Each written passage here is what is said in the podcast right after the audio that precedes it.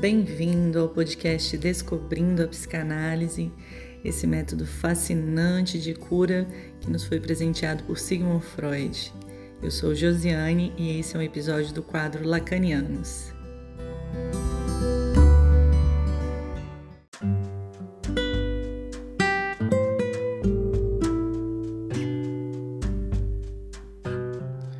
Bom, pessoal, é, nós vimos falando então, né, sobre Suci e como que ele vem indagar da mesma forma que Freud sobre essa relação que existe entre a linguagem e uma intencionalidade do inconsciente, né? De que forma aí que o nosso inconsciente participa, atua na nossa fala.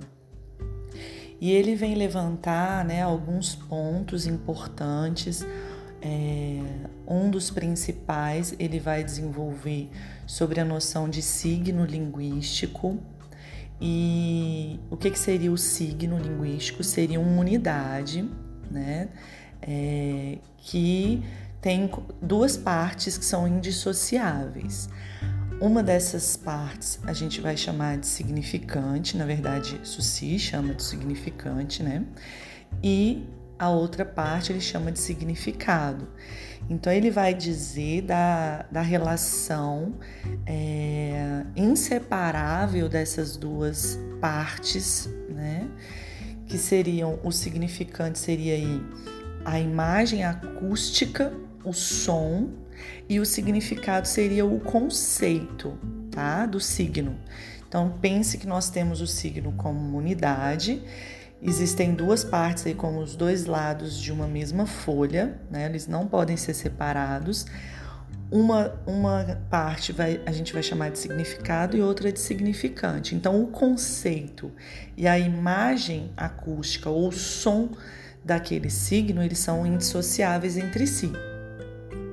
Mas, assim, existem algumas é, características sobre a relação deles, né, que a gente precisa também reforçar. O primeiro, acho que é importante pensar que é, a gente tem no senso comum uma ideia de que existe um vínculo entre o nome e as coisas que são nomeadas, né? Um vínculo direto aí. E essa teoria sobre o signo linguístico, ela vai contrapor essa ideia de vínculo entre é, nomes e coisas, né? Não existe esse vínculo dentro da linguística. Existe sim um vínculo entre conceito e som, conceito e imagem acústica, significado e significante. O significante, ele vai se relacionar com o significado de modo contingente, segundo Lacan. O que, que significa isso? Eles vão se relacionar um com o outro por mero acaso. Então não existe uma relação necessária entre eles. Além disso, o significante ele vai seguir um princípio chamado de linearidade. Como que a gente pode entender a linearidade? Dos significantes. É, o significante, por se tratar de um som, né, por se tratar de uma imagem acústica, não é possível que se pronuncie dois significantes ao mesmo tempo, tá? Por isso que a gente diz que existe aí uma característica de linearidade. Um significante dentro da pronúncia, ele vai seguir o outro significante que já foi pronunciado. Tem uma outra característica importante do signo que a gente precisa levantar, que é o valor do signo, né? Como que o valor de um signo vai ser alterado? O valor de um signo ele vai variar de duas formas. Primeiro, conforme os elementos que compõem aquele signo. Então vamos pensar, por exemplo, em dois elementos, um elemento pá e o elemento to. São dois elementos que em si não têm valor, mas quando eles são compostos, né, de forma a formar uma palavra pato, eles passam a ter um valor dentro da nossa língua portuguesa, tá? Então aí, olha como que houve uma alteração, uma variação, né, quando esses elementos foram compostos. Uma outra forma de variação desse valor do signo vai depender é, dos outros signos que vão compor o sistema. Então, um signo ele vai alterar o valor de um outro signo quando eles estiverem é, relacionados, né? Vamos pensar, por exemplo, no jogo de xadrez, que dá para exemplificar bem essas variações de valor do signo, se a gente for pensar nas variações de valor que acontecem nas peças do xadrez. Cada peça, ela tem o seu potencial de uso. Cada peça tem um valor em si. Né? Então a gente pensa ali no peão, a forma como que ele se movimenta, a gente pensa na rainha, a forma como que ela se movimenta. Cada um tem o seu valor ali, né? Um valor em si mesmo. Agora, eles também apresentam um valor que é relativo. Esse valor relativo a gente vai pensar, por exemplo, na posição que cada uma dessas peças vai estar ocupando num determinado momento do jogo. Então ali aquele aquele movimento possível de ser feito por aquela peça pode ampliar ou reduzir o seu valor, tá? Então assim, agora que a gente é, fez esse levantamento aí, né, de todas essas é, características com relação a um signo, entendendo melhor, né, o que seria um significante, né? A gente vai trazer uma frase, eu vou trazer ela na íntegra para você, que é uma frase que eu retirei do livro do Coutinho Jorge, Fundamentos de Psicanálise, volume 1, Fundamentos da Psicanálise, volume 1, para a gente poder entender a importância, né, o efeito da linguagem sobre o sujeito. Ela começa da seguinte forma, né? Se para Lacan o desejo é desejo do outro, é na medida em que antes mesmo do seu nascimento, o sujeito já tem uma inscrição numa ordem simbólica pré-determinada. Essa ordem simbólica, ao mesmo tempo que determina esse sujeito, o antecede na sua vida e o ultrapassa após a sua morte. Esse simbólico, então, né, é, é nessa pluralidade de sentido do simbólico, né, nos equívocos, é que vai haver um favorecimento da passagem do inconsciente no discurso. Porque o, o inconsciente ele vai fazer uso né, de todas essas possibilidades que existem de variação de sentido ali dentro do, do simbólico para que ele se manifeste, para que ele apareça. Pensemos então, por exemplo, nos esportes. Se a gente for pensar lá no jogo de futebol e na linguagem que existe nos jogos, é uma linguagem bélica, né? Quase uma linguagem de guerra. Eles usam termos como ataque, tática, defesa, adversário, entre outros, né? É, tiro, não é verdade? Então, assim, a gente fica sem saber se está realmente num estádio de futebol ou se a gente está num campo de guerra. Mas o que, por que, que isso vai ser interessante aqui na nossa reflexão? Porque essa linguagem ela mostra como que existe ali uma agressividade, né?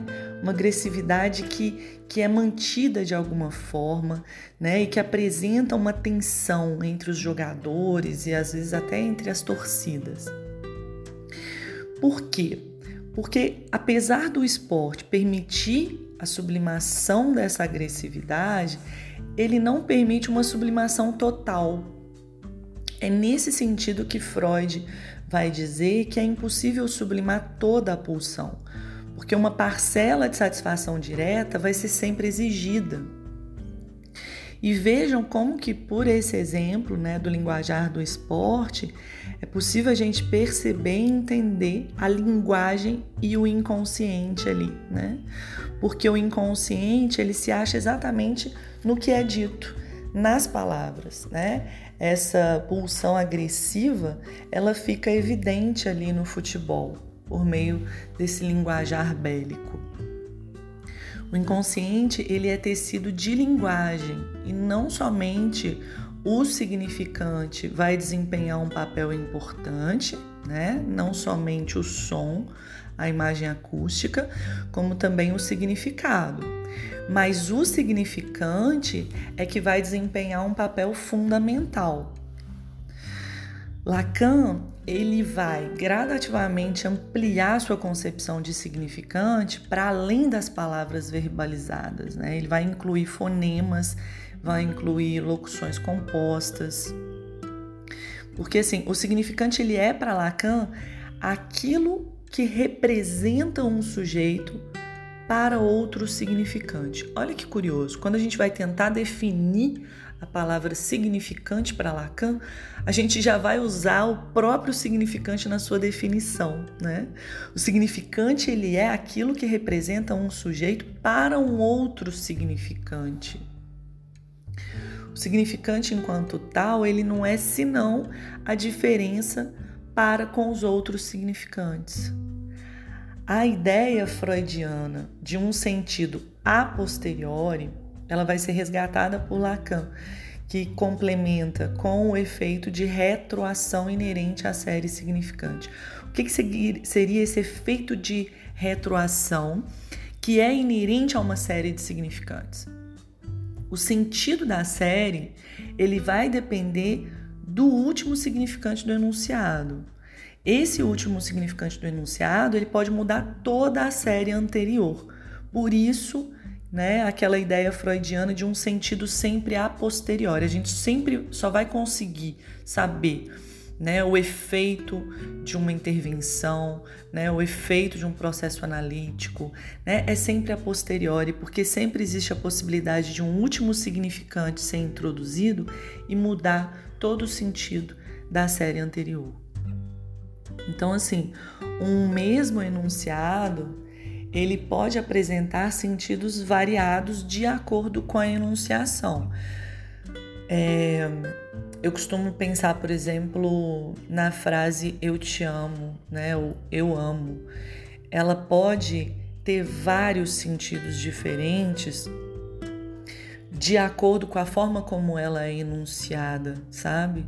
Ela pode ser enunciada como algo mecânico, como algo profundo e carregado de apego, é, enfim. É, é, nesse sentido que a gente pensa assim nessa, nessa possibilidade de variação do enunciado por meio da enunciação. Se a gente for pensar, por exemplo, na pontuação, quando a gente está escrevendo, né, a gente usa ali vírgula, a gente usa interjeição, a gente usa interrogação. Essa pontuação ela, ela provoca um efeito né, sobre aquilo que foi escrito. A enunciação, ela também tem essa mesma força. A enunciação, ela vai operar na fala, alterando os enunciados. E é exatamente por meio da enunciação que a gente vai conseguir é, ver ali sendo revelado o sujeito de tal enunciação. Tá? Então, assim, é, se a gente for pensar né, nessa frase eu amo e na forma como ela vai ser enunciada, né, na sonoridade, né, a gente vai ter aí várias percepções e ela pode estar tá emitindo significados muito variados e ela vai estar tá falando de um sujeito aí que é o sujeito que está enunciando né, essa mesma fala. Então, é, vamos ficar por aqui e um grande abraço para vocês, né? Um abraço virtual e até a próxima.